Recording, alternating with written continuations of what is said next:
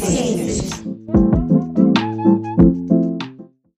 Oi, gente, tudo bem com vocês? Estamos hoje com mais um Meninas nas Ciências e hoje nós vamos conhecer um pouquinho da história da Ashley Fernanda de Oliveira Campos. Obrigado, Ashley, por estar aqui com a gente. Depois a gente vai contar um pouquinho da surpresa do, da, do fato da entrevista da Ashley. Mas agora eu queria que você se apresentasse brevemente para gente. Então, meu nome é Ashley ou Ashley, os dois, eu sempre me apresento assim, porque os dois vão falando, eu sempre, sempre respondo. É, eu sou né, de Ibirité, Minas Gerais, atualmente eu faço biomedicina e faço iniciação científica em divulgação científica na Fiocruz da Bahia. Então, Ashley, você está cursando o curso de biomedicina pelo Centro Universitário UNA, em Minas Gerais. E como foi que você decidiu fazer então esse curso? E como foi para você é, poder estar realizando a sua graduação com bolsa para a Uni? Eu também fui bolsista para Uni, eu sei um pouquinho de como é isso. Mas conta um pouquinho da sua experiência para gente. Então, quando eu fui escolher minha, a minha faculdade, eu acabei assim escolhendo várias de várias áreas diferentes, porque eu gosto de várias áreas diferentes também. Então, desde economia, a física, a biomedicina, a enfermagem, mas geralmente sempre coisas que, assim, eu via alguma oportunidade de ou cuidar de pessoas ou ir para a área da pesquisa. Tanto que a maioria é a área da, da, pesquisa que eu sempre pensei, igual física também, que eu me interesso. E na questão da biomedicina, foi quando eu perguntei para uma tia minha, é, tipo, para ela poder me dar dicas de quais, é, quais, quais cursos, né, ela achava assim que mais se enquadrava com o que eu queria. Aí ela foi e falou de farmácia e biomedicina. Então eu acabei mexendo lá no, no site na época da inscrição do ProUni. Aí eu fui e coloquei, na, na época eu coloquei primeiro administração, não me permite porque eu era muito nova. Eu coloquei administração e como segunda opção eu coloquei biomedicina. Eu acabei passando nos dois, só que a administração ela não, a turma não fechou então, aí eu tive que depois ir para a fila de espera da segunda opção, que era biomedicina. E aí, quando foi, eu fui olhar no, no site da lista de espera e tudo mais, eu fui ver que eu tinha conseguido a, a bolsa do ProUni, que é de 100%. Porque com relação da minha família e tudo mais, questões financeiras, a gente sempre buscou mais é, ter uma maneira assim, que deixava a gente mais seguro de, de fazer as coisas. E o ProUni tem essa possibilidade também de a gente poder estar entrando numa faculdade particular. E como foi para você essa transição do ensino médio para a universidade? Na época foi, foi difícil, foi um pouquinho assustador, né? Diga-se de passagem, porque a gente acaba assustando com, com aquele, aquele ambiente mais sério, com os professores cobrando mais coisas para mim, eu sempre fui muito retraída, principalmente no início da, da faculdade. Então, eu fiz amizade com uma pessoa só, depois fazendo, depois de meses eu fui conhecendo duas.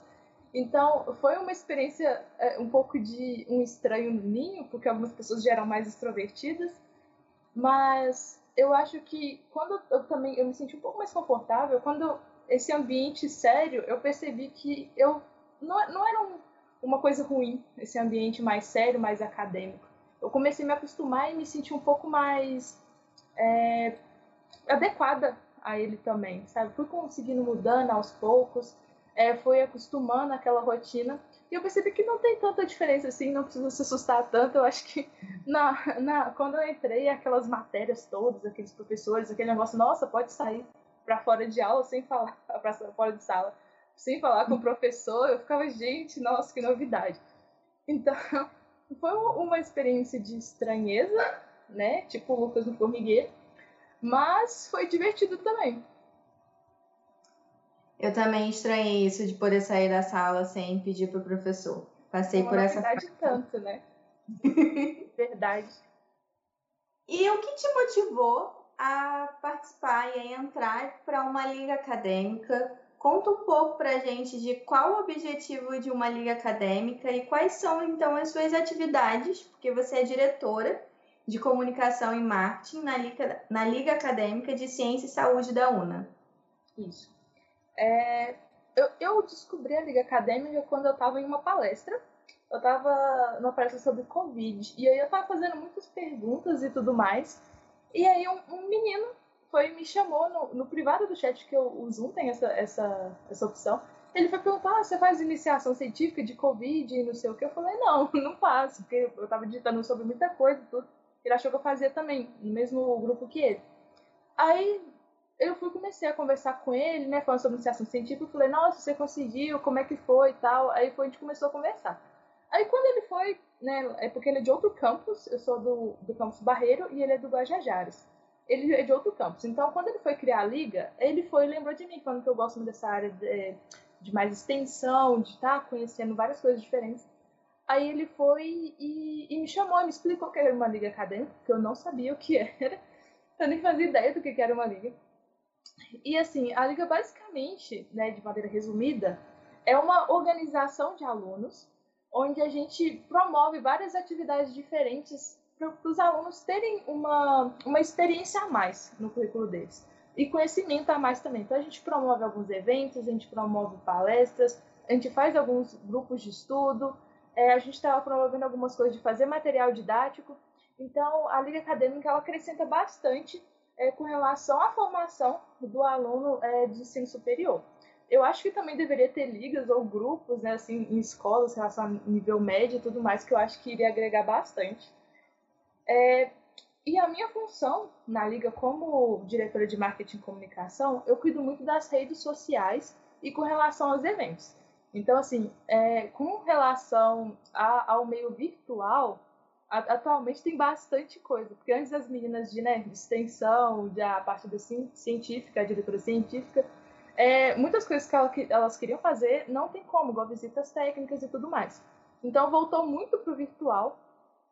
E, e aí assim, o trabalho em cima disso é, é pesado, com divulgação, com rede social, com eventos, é, palestras que a gente faz, chamar as pessoas. Então, assim, eu fico em, em tudo. Quase atualmente, com esse, com esse ambiente da Covid, eu estou em tudo, fazendo muita coisa é, na liga. E fala um pouquinho sobre como foi fundar o grupo filantrópico Dente de Leão. Quais eram os objetivos iniciais e como está atualmente esse grupo? Olha, o, o Dente de Leão, é, ele, ele, nem começou para ser um grupo. Eu tinha, em 2019, no Natal de 2019, a gente tinha uma conhecida na família, né? Porque minha, a minha família sempre gostou muito de ajudar as pessoas e tudo mais. E eu via que a minha mãe, minha avó, sempre ajudava ela, assim, com frequência, né? Doando as coisas e tudo mais. E ela é uma pessoa muito gente boa.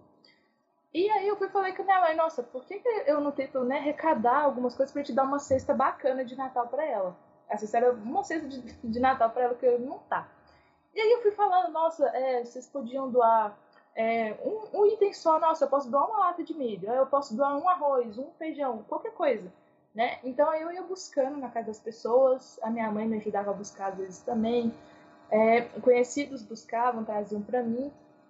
E aí eu fui juntando, juntando, juntando. Quando eu vi, tinha um monte de coisa. Falei, gente, nossa, eu não imaginava que ia conseguir aquilo tudo. Então, eu, eu fui e falei, nossa, então eu acho que eu posso tentar fazer é, mais de uma cesta, né? E aí eu fui separando as coisas, no final das contas, deram, tipo, quatro cestas enormes de gigante. Eu consegui é, ajudar uma outra conhecida nossa que estava passando por dificuldade, ainda ajudar uma outra, um outro familiar dessa moça que eu também ajudei. E ainda sobrou vários itens ajudando as pessoas e mandando. E aí depois disso, é, em janeiro, fevereiro, não, não me lembro ao certo, teve todo aquela, aquele acontecimento, né? Porque aqui em Minas teve a barragem lá de Brumadinho. E acabou que, tipo, aconteceu toda aquela tragédia, muita gente perdeu muita coisa, com relação às chuvas também estavam muito fortes. E aí teve um, um, assim, uma demanda muito grande. Eu fui pensei, nossa, por que, que eu não, não, continuo tentando? E aí eu fui, continuei tentando, fui continuando recebendo doações, fui a roupas também. Aí as pessoas começavam a me solicitar, me paravam na rua para poder falar, nossa, você que tá arrecadando. E aí, com o tempo, eu fui comecei a arrecadar mais e mais. Aí foi aparecendo mais gente precisando, mais gente me perguntando, mais gente querendo me doar as coisas. Aí, no final das contas, eu falei, nossa, vou, vou criar um grupo de uma vez, já que está tendo muito trabalho, talvez mais gente, mais gente queira ajudar. Aí eu fui criar esse grupo de, de doação, aí a gente já fez. É, ano passado fez no Dia das Crianças, a gente arrecadou, no Natal do ano passado também. Ao longo do ano eu vou recebendo as coisas, vou encaminhando para quem já precisa. Algumas pessoas, elas às vezes já precisavam mais recorrentemente. Tanto que eu, eu fiquei muito triste com relação a uma senhorinha que eu sempre ajudei. E ela acabou falecendo. Me, me falaram que era por Covid-19. E eu fiquei muito chateada, porque eu falei, nossa, eu ajudei ela muito, muito tempo e ela chegou a falecer no início desse ano. Eu falei, eu fiquei muito sentida com isso, né, por causa dessa situação toda. Mas é, eu fiquei feliz que eu pude ajudar ela antes e, e tudo mais. Aí eu pude continuar ajudando outras pessoas também. E aí eu fui dar continuidade. Eu não achei que chegaria a tanto, né? A criar um grupo, a continuar recebendo. Mas graças a Deus chegou e assim, eu fico bem feliz com esse grupo. Eu espero que ainda vai aparecendo mais pessoas querendo ajudar. Parabéns e que cresça mais e mais e cada vez mais. Obrigada. E você também já atuou como professora voluntária de desenho à mão livre na Fundação Helena Antipoff, não sei se é assim que fala. E fala um pouco pra gente sobre essa sua experiência e da sua relação então com o desenho. Olha, eu desenho desde pequena, sabe? Eu desenho assim, desde que eu me lembro por gente, eu falo. Desde que eu me lembro por gente, eu desenho.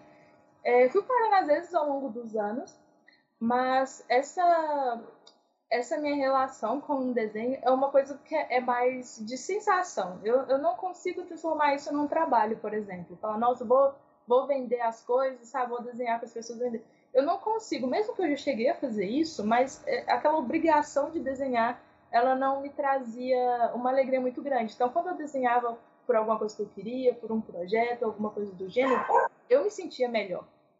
Então, é, quando eu estava, se não me engano, foi em 2015, eu estava acho que no segundo ano ou no terceiro ano do ensino médio, acho que no segundo. Eu fui e falei é, com, uma, com a psicóloga na época que eu ia, que eu falei, nossa, bacana o projeto que tinha lá da, da escola integrada e tudo mais, e ela conhecia todo mundo, a diretora. E aí eu comecei a, a, a, falar, nossa, eu queria participar, né? Não sei o que. Ela falou, não, você não tem como mais, por causa da sua idade e tudo mais. Eu falei, ah, tudo bem. Era para alunos até o nono ano. Então não tinha como, mas é porque tinha os alunos mais velhos, porque a escola integrada também tinha essa coisa de reforço escolar.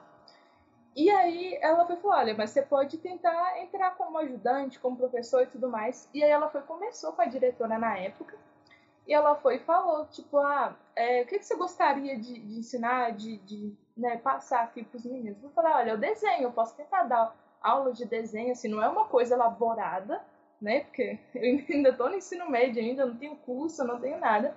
Mas eu posso passar umas atividades bacanas para os meninos que querem aprender, as coisas que eu já aprendi.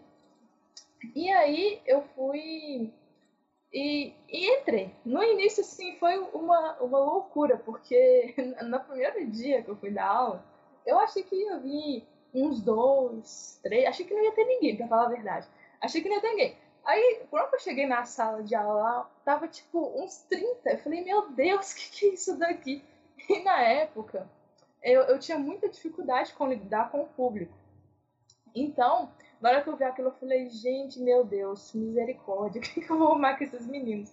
Aí eu distribuía folha para eles, aí eu ensinava algumas dicas, como pegar no lápis e tudo mais. E eu vi que tinha muitos alunos que alguns gostavam de desenhar, mas não falavam com ninguém.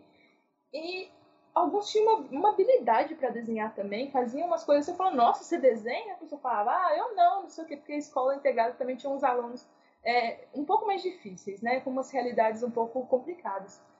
E aí é, eu vi aquela, aquela, aquela coisa né, que dessas pessoas tinham, que elas gostavam da arte, só que elas não viam por quê. Então eu tentava animar eles, passava as coisas novas para eles, ficava todo orgulhoso quando recebia elogio. Era uma coisa meio, bem bacana e eu tenho até hoje o desenho deles ali. Tem uma pasta só para eles que estão lá. Uns faziam gracinha, né? Mas falava, tá se divertindo, tá tudo bem, tá tudo tranquilo. E aí eu acabei passando várias experiências para eles. Eles me ajudaram muito também com relação à autoconfiança, a entender como é o ambiente de sala de aula, a lidar com outras pessoas de realidades diferentes. E eu também foi muito engraçado, porque eu tava com o quê? 15, 16 anos e tinha gente me chamando de professora. Eu ficava, gente, professora.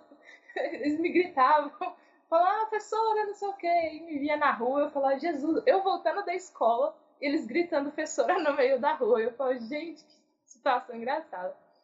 E isso também me deu um contato maior sobre uma das coisas que eu também tenho vontade, que é a parte da docência sabe? Eu ainda quero voltar até mesmo na escola onde eu estudei com alguns projetos que eu tenho em mente, porque eu acho que todo mundo tem um sonho e tem direito de sonhar ele. E aí foi essa experiência me gerou muitas coisas positivas. É, você já realizou uma produção técnica também de um jogo Twitch, Os Parasitinhas, e existe até um perfil de Instagram, o arroba Os Parasitinhas, e como foi a elaboração então desse jogo até que ele pudesse chegar a ser então considerado um material didático? E quais são seus planos para esse projeto? Com relação a, a esse material em si, ele, ele foi gerado num projeto de extensão. Então, participei de um projeto de extensão que foi no início da pandemia, e acontece que a gente iria em escolas aqui da região iria né, é, notar a, a presença, fugiu a palavra, de enteroparasitoses, principalmente no ensino fundamental 1 e 2. E aí acontece que com o Covid fechou as escolas tudo, né? Acabou com, com essa parte do projeto. Mas os professores não queriam encerrar por aí, né? Porque seria um projeto bacana, tinha muitas pessoas. E então eles resolveram é, a gente fazer materiais didáticos para professores, né? Para as escolas, poderem ensinar sobre as enteroparasitoses. E aí vários grupos fizeram vídeos, cartilhas, é, os professores foram revisando cada um desses materiais. E no caso, eu fiz esse, esse joguinho. É, é um joguinho, assim, ele, ele é baseado num, num jogo, né, que chama Twister, é o estilo dele de jogo.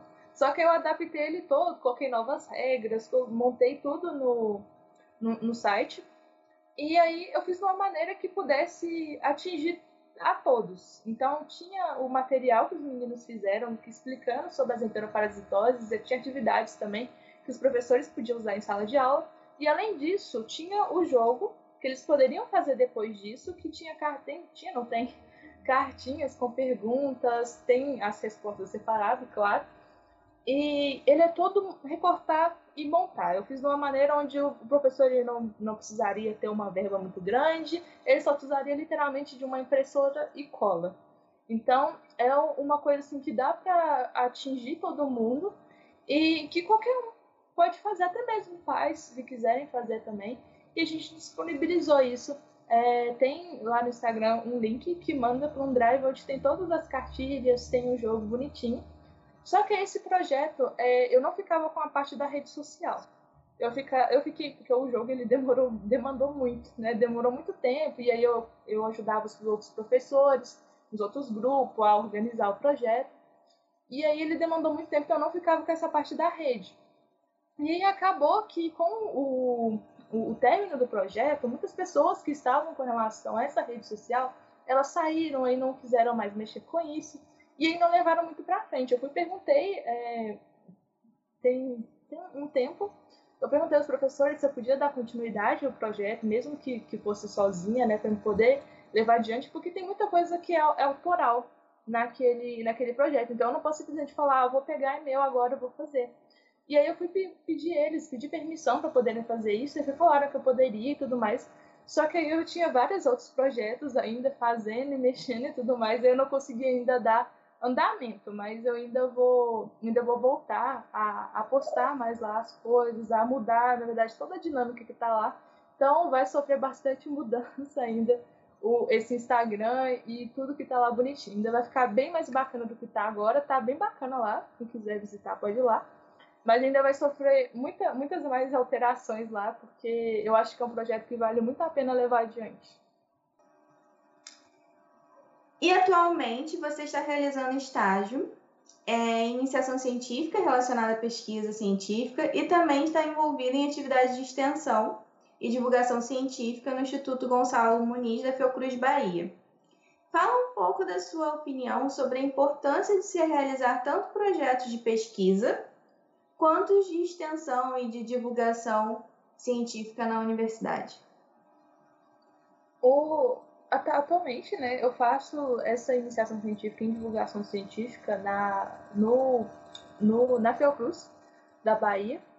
E eu também estou fazendo também estágio, o obrigatório da faculdade. Então, assim, eu estou fazendo, entre aspas, dois estágios. tá bem pesado. Mas, assim, é, eu, eu resolvi participar de tanta atividade com relação à divulgação científica, porque eu acho, assim, primeiro que é uma coisa que me brilha os olhos. Eu, eu adoro isso, porque eu acho que a maneira na qual você consegue levar o conhecimento que é, é visto mais como se fosse uma elite, na verdade não só visto, né? Às vezes a gente mantém isso só para elite, porque quando você deixa ele numa linguagem onde só pessoas que têm um ensino superior podem compreender, você está deixando para uma certa elite, porque a maior parte da população ela não tem ensino superior. E ainda tem pessoas que ainda são analfabetos, analfabetos funcionais. Então, eu acho que quando você limita esse conhecimento, é uma forma de continuar mantendo essa desigualdade que tem no nosso país e em qualquer lugar do mundo.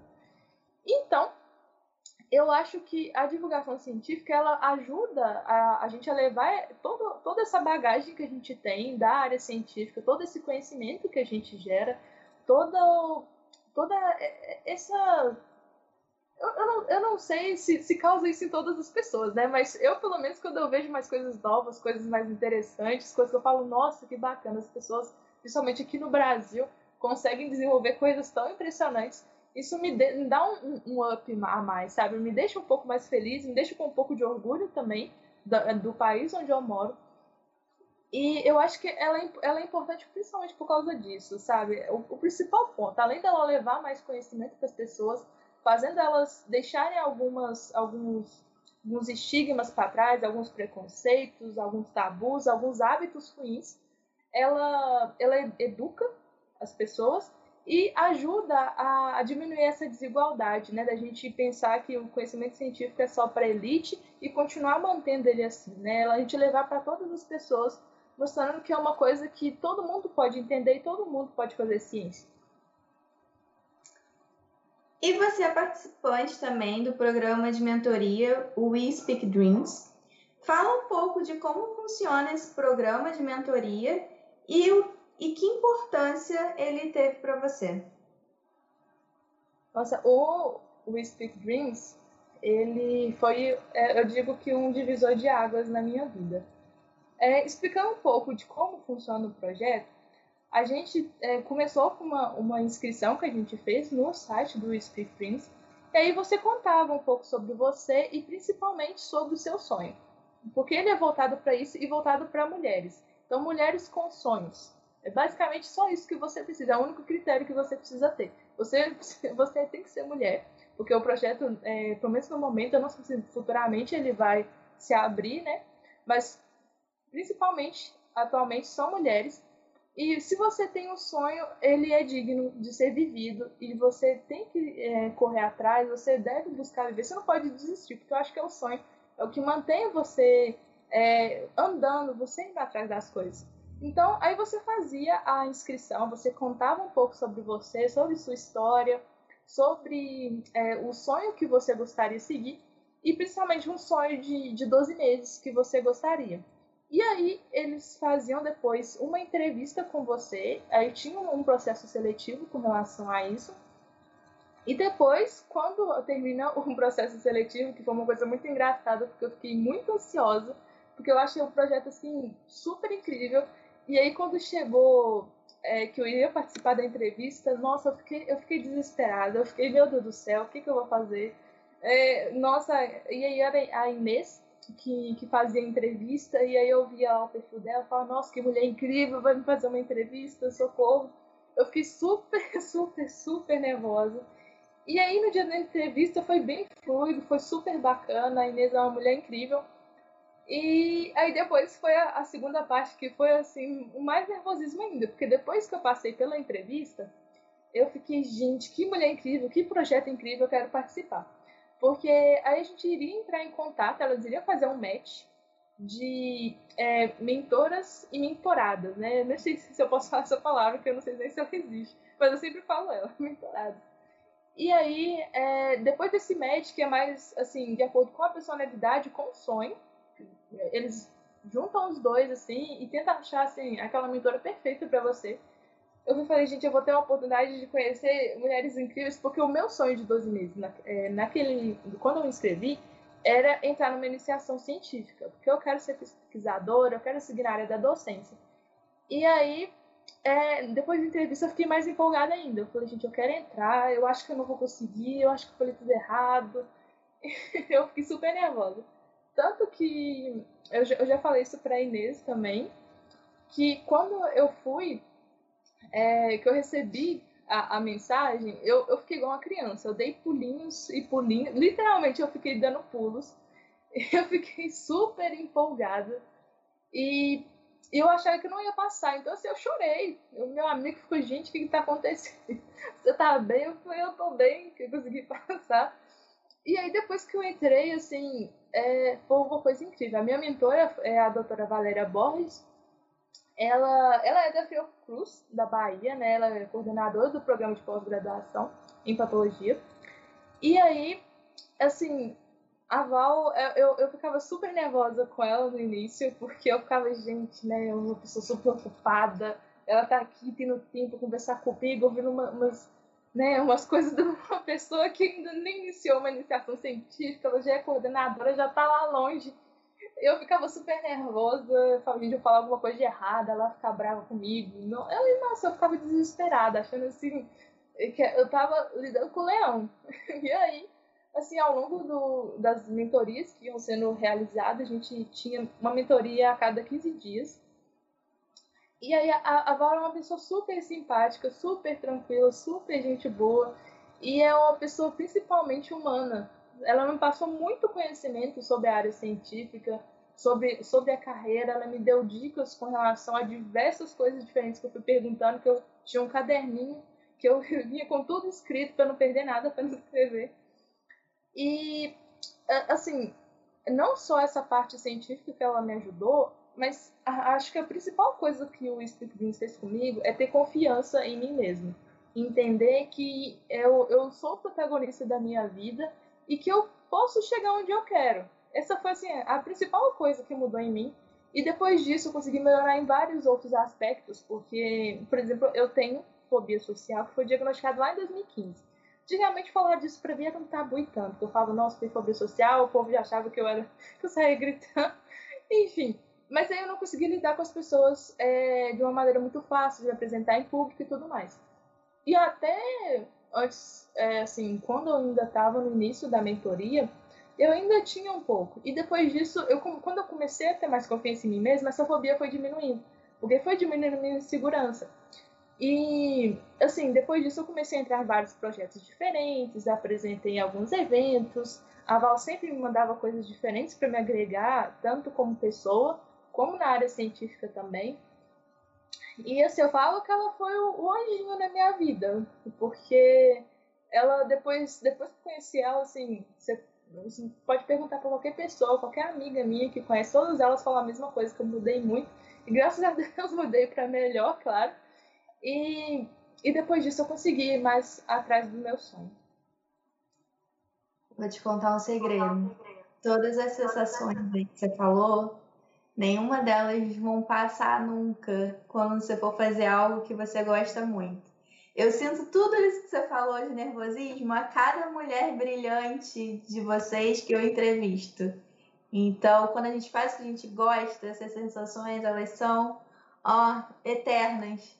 A gente nunca deixa de sentir esse gostinho de nervosismo e, ao mesmo tempo, o prazer de conseguir e de conquistar. E eu acho que isso é muito importante, porque isso dá força para a gente sempre seguir em frente. É verdade, aquele friozinho na barriga que é gostoso. E como foi para você ter sido finalista do London Leadership Competition?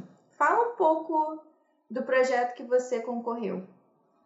Então, é, lá tinha várias bolsas, principalmente de, de intercâmbio, mas eu acho que não era nem tanto sobre o que, que a gente iria concorrer, mas era mais sobre a experiência que a gente passa, sabe? Porque lá, assim, eu ficava maravilhada. As entrevistas, elas eram abertas, né? Que tinham três etapas. Eu não consigo falar o nome de cada uma delas porque tá em inglês. Eu não me arrisco no inglês. E, assim, teve a parte de inscrição, da gente falar um pouco mais sobre a gente. Aí depois disso a gente, a gente passava por, pela entrevista. E após isso, né, alguns é, que iam passando para o final, tinha as palestras, tinha é, é, dinâmicas que a gente podia participar, tinha um contato maior, algumas atividades que envolviam mais os participantes, da gente conversar e tudo mais. Mas, assim, a, acho que o que eu mais lembro daquele evento, que para mim foi a parte mais, mais gostosa, a, as palestras foram bem bacanas, assim, agregaram bastante a gente, principalmente falar com algumas lideranças. Mas o, o que me deixou mais empolgada foi ver assim, as, as outras pessoas que estavam lá comigo também nessa competição. Eu nem via como uma competição.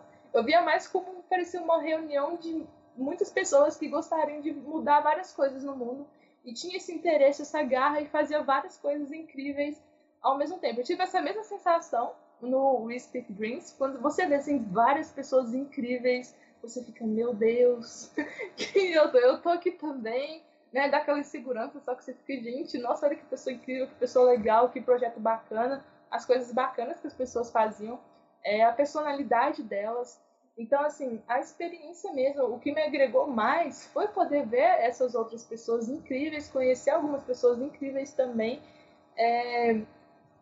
E isso dá aquele gás, né? Porque, assim, a maioria de nós que acredita muito na educação, na ciência, acredita muito que a gente pode é, mover o mundo.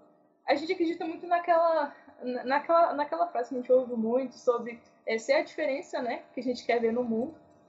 E a gente acaba, quando a gente vê outras pessoas que também pensam assim, que também vão atrás dessas coisas, dá uma, um, um quentinho no coração, sabe? Dá uma, uma alegria e fala, nossa, eu não tô sozinha nessa luta, não. Tenho várias pessoas junto. Então, acho que esse foi o principal aspecto, porque o, o evento em si, eu nem chamo mais de competição, o evento em si, ele trouxe pra gente, sabe? Foi, foi uma experiência bem legal, bem legal. E como foi e ainda tem sido, né, trabalhar e estudar durante a pandemia? É, tem sido, tem sido complicado. Eu, eu fazia, assim, fechou, abre, abre, fecha o tempo todo. Eu ficava muito com relação a alguns freelancers que eu fazia, então, assim, às vezes era à noite, final de semana, eu já estudava a semana inteira. Aí depois eu comecei o estágio, aí eu acordava o estágio de manhã, aí depois tinha a tarde, aí tem os projetos todos que eu faço parte, o grupo de doação, aí tem a faculdade de noite, e depois trabalhar. Eu fiquei super, extremamente, assim, é, cansada. Eu tava muito, muito, muito cansada. Era, assim, eu tava um desânimo das coisas eu meu Deus do céu, mim que eu tenho que fazer tudo isso como aguentar isso tudo. Mas assim, eu digo até que graças a Deus, não, não é bom você ficar sem trabalhar, mas graças a Deus é, fechou a maioria das coisas. Então, assim, é, como eu não pude trabalhar, eu fiquei um pouco mais, mais tranquila, de tipo, eu não ter que sair nessa aglomeração toda que fica na rua. Então, eu tava super cansada e também eu tirava o peso da consciência, né? Porque se eu não fosse é, sair o tempo todo para poder ir trabalhar, é, eu ficaria com peso na consciência. Falar, nossa, eu devia ter ido, não sei o que. Agora, como fechou tudo, minha consciência fica limpa, fico descansada, tenho que arrumar um jeito de conseguir dar um jeito nas coisas. Mas é, foi, foi, tava bem complicado. Só que agora ainda tá, porque eu tô estagiando e eu acordo super, hiper, mega cedo. E conciliar com a faculdade todos esses projetos é bem complicado.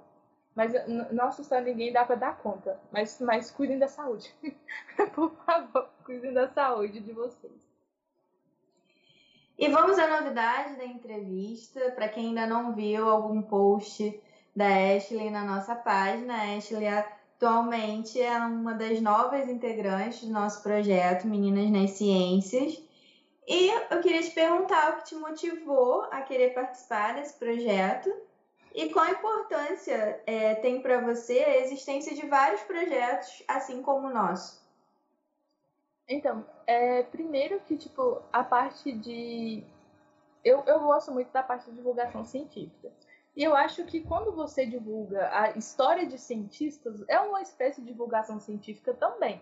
Não é aquela que passa uma pesquisa, um conhecimento bruto, mas o conhecimento principalmente de experiências, isso é como quando você vê uma entrevista, pelo menos para mim, é como se fosse uma leve mentoria. Você acaba aprendendo com as experiências de outras pessoas, você acaba se motivando também. Então, assim, quando é, quem me apresentou todo o projeto, antes mesmo de, de convidar também para entrar nele, foi a Val, a Valéria Borges, já chamo de Val, foi a Val que apresentou para mim. E aí tinha. Ela, ela mandava para mim os links, ela também já fez a entrevista. E assim, eu achei bem bacana o projeto, sabe? O, a ideologia do projeto, o que, que ele se propõe a fazer. Eu acho que principalmente a questão de mulheres na ciência. Igual você falou, tem outros projetos também que envolvem isso. Porém, é, aqui é um ambiente mais confortável, vamos dizer assim sabe? Ele é mais acolhedor, pelo menos é o que eu sinto. Eu não sei com relação aos outros projetos, mas eu sinto que ele é um ambiente mais acolhedor, tem uma dinâmica assim um pouco mais divertida. As entrevistas elas vão seguindo assim um caminho confortável tanto para quem está assistindo quanto para quem está participando. E eu acho que quando você também deixa uma conversa mais leve, a pessoa que está ouvindo, né, assim, imaginando uma, uma adolescente, por exemplo, que pensa em ir para a área da ciência ela vendo aquela coisa mais descontraída da cientista contando as experiências que ela passou, aquela conversa, aquele bate-papo bacana, eu acho que isso deixa ela se sentindo mais é, representada, sabe? Ela vê que é, é, mais humano, não é aquela coisa tipo, nosso cientista tá, tá lá em cima, é, não é uma coisa alcançável, é mais para quem tem dinheiro, é mais para quem é, já tá lá. E eu acho que essa levar essa experiência, principalmente de mulheres para meninas também, de meninas para meninas, isso eu acho que independente, todo mundo tem a agregar alguma coisa. Eu acho que é extremamente importante para meninas como eu, que tem esse sonho de seguir na ciência.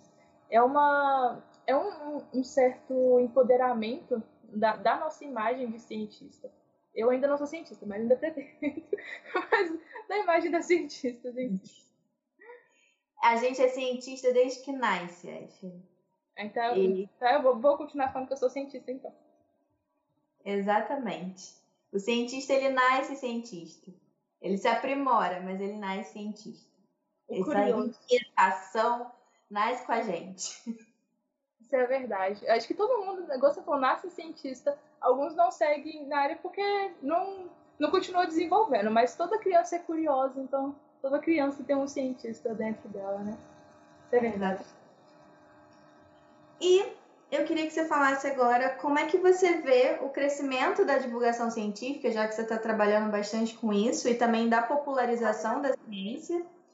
E o que, que você acha que ainda falta? Que apesar desse crescimento, o que, que ainda falta para a educação e a ciência ter o seu devido lugar de valor e de respeito?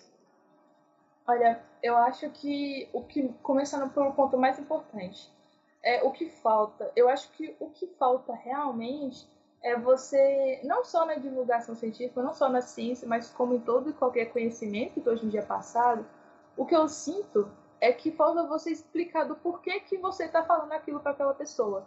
Por que, que a pessoa deveria aprender aquilo? Por que, que aquele conhecimento é importante? Porque quando você passa. Eu vou falar uma coisa que todo mundo reclama na escola, né? A fórmula de Bhaskara.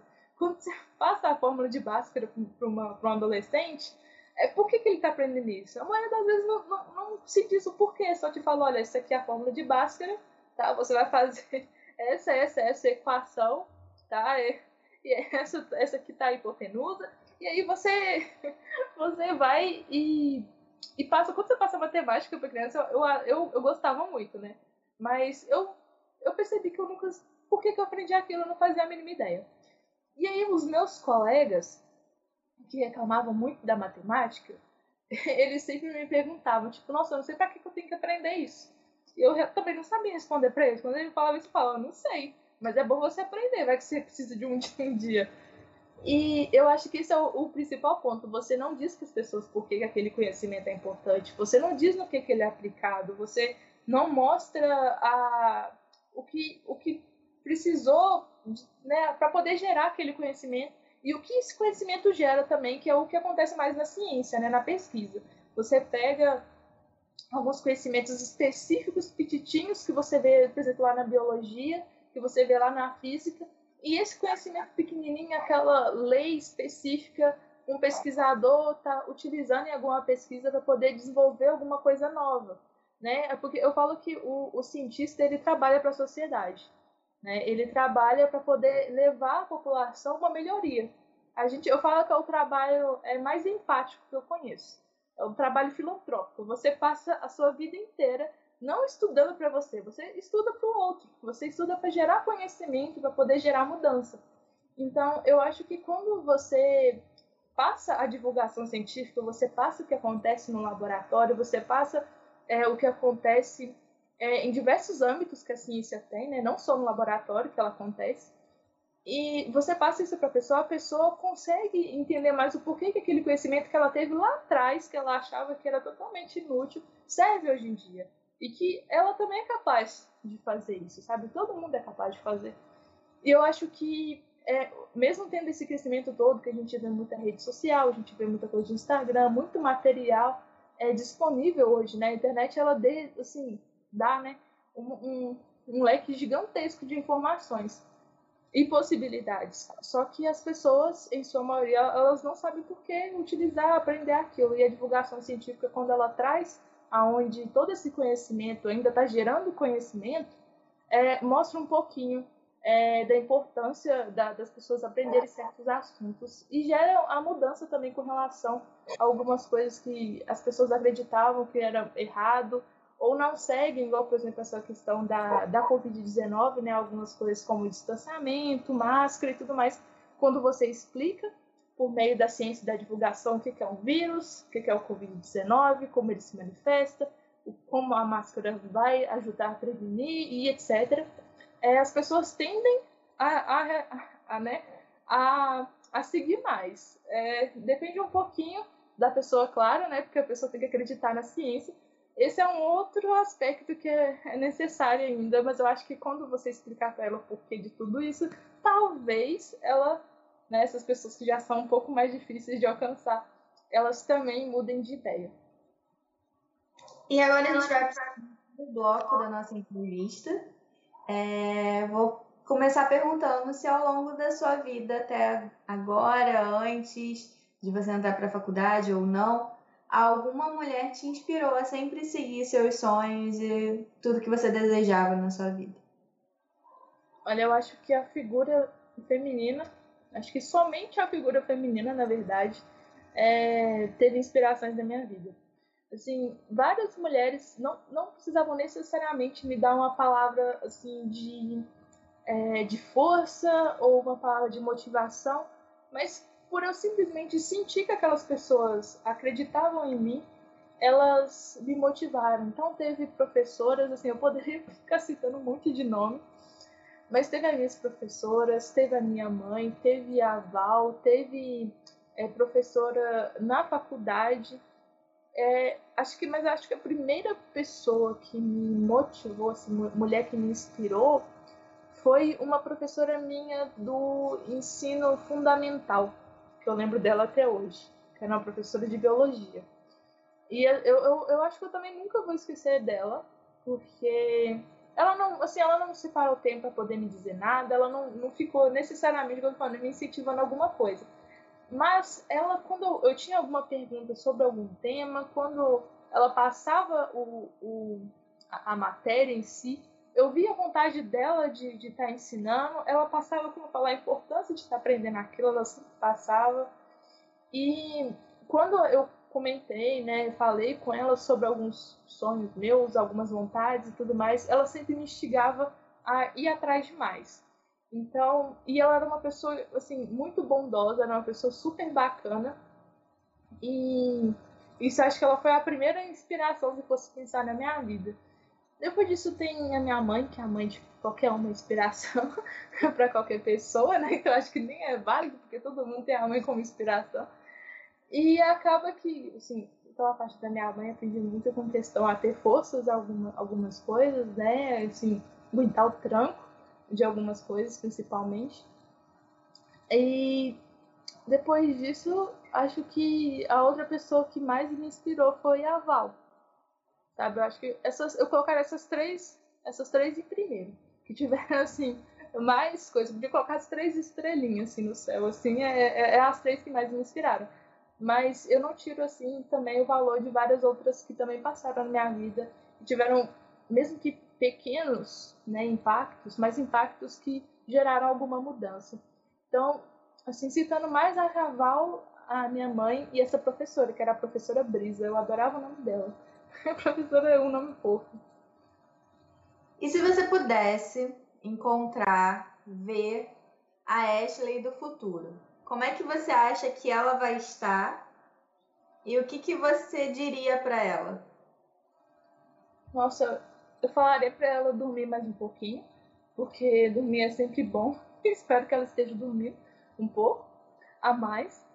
Mas, assim, tirando a sobrecadeira à parte, porque é preciso descansar. Eu acho que a gente tem que correr atrás de muita coisa, mas tem que tirar um tempo para si também.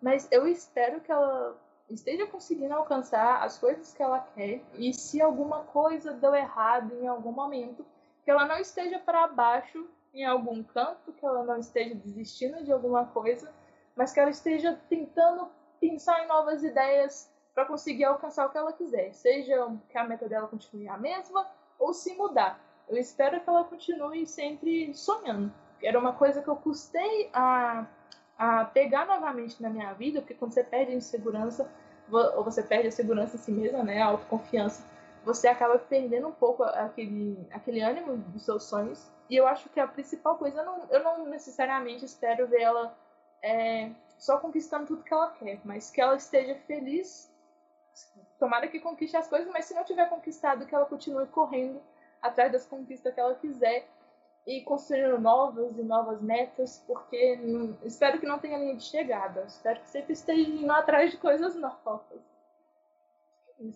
Falando em sonhos e sobre coisas que a gente não coloca no nosso currículo, no nosso Lattes, queria que se você pudesse compartilhar um sonho ou uma meta com a gente.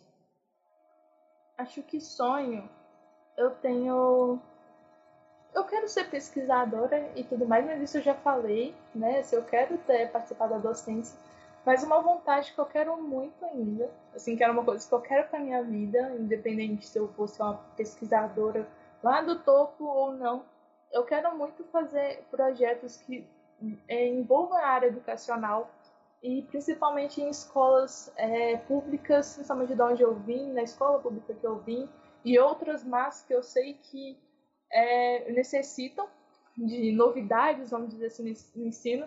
Eu espero levar é, mais conhecimento, levar mais engajamento para alguns alunos, inspirar mais pessoas, sabe? Eu acho que com relação principalmente aos sonhos dela, eu tenho projetos que eu quero, é, que eu penso em implementar, algumas ideias que eu tenho aleatórias, meio loucas, mas que eu quero muito seguir, porque eu sei que é, ele vai gerar um impacto positivo e que eu sei que quando algumas pessoas se sentirem mais confiantes, assim como eu senti em algum momento, quando alguém veio me mostrar mais coisas, me deu mais oportunidades, é, que esse sentimento também atinja outras pessoas e elas consigam ir atrás daquilo que elas querem. Eu quero né, poder abrir um pouco as possibilidades de pessoas que assim não têm muita ideia nem às vezes do que quer, que nem das oportunidades que tem por aí, eu quero, eu quero auxiliar as pessoas, eu quero tentar ajudar a melhorar a educação do país. Eu acho que é um, uma, uma das coisas que eu, que eu mais quero. E agora a gente vai para as nossas rapidinhas. vou falar algumas poucas palavras e você tenta me responder em uma outra palavra ou frase o que a que eu te disse significa para você. Começando por biomedicina. Nossa, é uma pesquisa clínica. Não sei. Acho que. Desenho. Desenho? Ah, desenho é paz. Desenho é paz. Ciência. Ela é necessária e gera mudanças. Meninas nas ciências. Empoderamento alimentação de sonhos e inspirações. E para finalizar o nosso vídeo, eu queria que você deixasse um recado, uma mensagem para as próximas meninas que, assim como você, querem seguir nas ciências ou em qualquer outra área que elas sonhem seguir. Olha, não é fácil, né? Quando a gente tem um sonho, não é fácil ir atrás desse sonho, porque se fosse tão fácil, nem seria um sonho, né? Seria só uma metinha que você ia alcançar e acabou. Então, é, não desista, vai atrás. Você pode ter certeza que pode parecer que não tem oportunidade, que não está acontecendo, mas que tem como. Provavelmente tem alguma oportunidade por aí, ela tá te esperando, uma hora você vai alcançar ela. Então continue se aprimorando. Se alguma coisa acontecer, der errado, tá dando tudo errado, não tá seguindo, tá saindo do lugar, aproveita para descansar, tá? Aproveita, respira, dorme um pouquinho, descobre uma coisa nova que você gosta e volte depois porque você tá, você tá indo atrás, sabe? Eu acho que todo mundo tem momentos de altos e baixos e tudo tem um tempo certo na sua vida. Então, continue seguindo o que você quer, sabe? Nada é impossível nessa vida. Vai atrás do que você gosta e seja feliz. Principalmente, acima de tudo, não importa onde você esteja, onde você quer chegar. Seja feliz e aproveite cada momento até onde você quer chegar. Obrigada, Ashley, por estar aqui com a gente, por estar participando do Meninas também, só no, na entrevista, mas também na nossa equipe. Eu que agradeço, porque, assim, eu, eu, tenho, eu tenho orgulho de cada projeto que eu entro, claro, mas, assim, agora como assim, é um projeto voltado né, para meninas da ciência, então, assim, eu, eu encho a boca para poder falar para todo mundo, olha, eu tô participando. Olha esse post aqui, olha, eu que fiz, eu vou postar um post é, tal dia, hein? Fica de olho que eu vou postar, né? Precisa olhar. Então, assim, eu que agradeço pela oportunidade, pela Val que me mostrou o projeto, que me convidou também para poder entrar no projeto. E obrigada por estar aqui, né? Podendo ter esse espaço para poder falar um pouquinho sobre as experiências que eu tive até o momento. Muito obrigada. E logo voltamos com mais meninas nas ciências. Não se esqueçam de acompanhar lá nosso Instagram, nosso Instagram, ver as postagens da Ashley lá e também dar o like nesse vídeo, se inscrever no canal e que você pode ouvir também essa entrevista no nosso podcast no Spotify.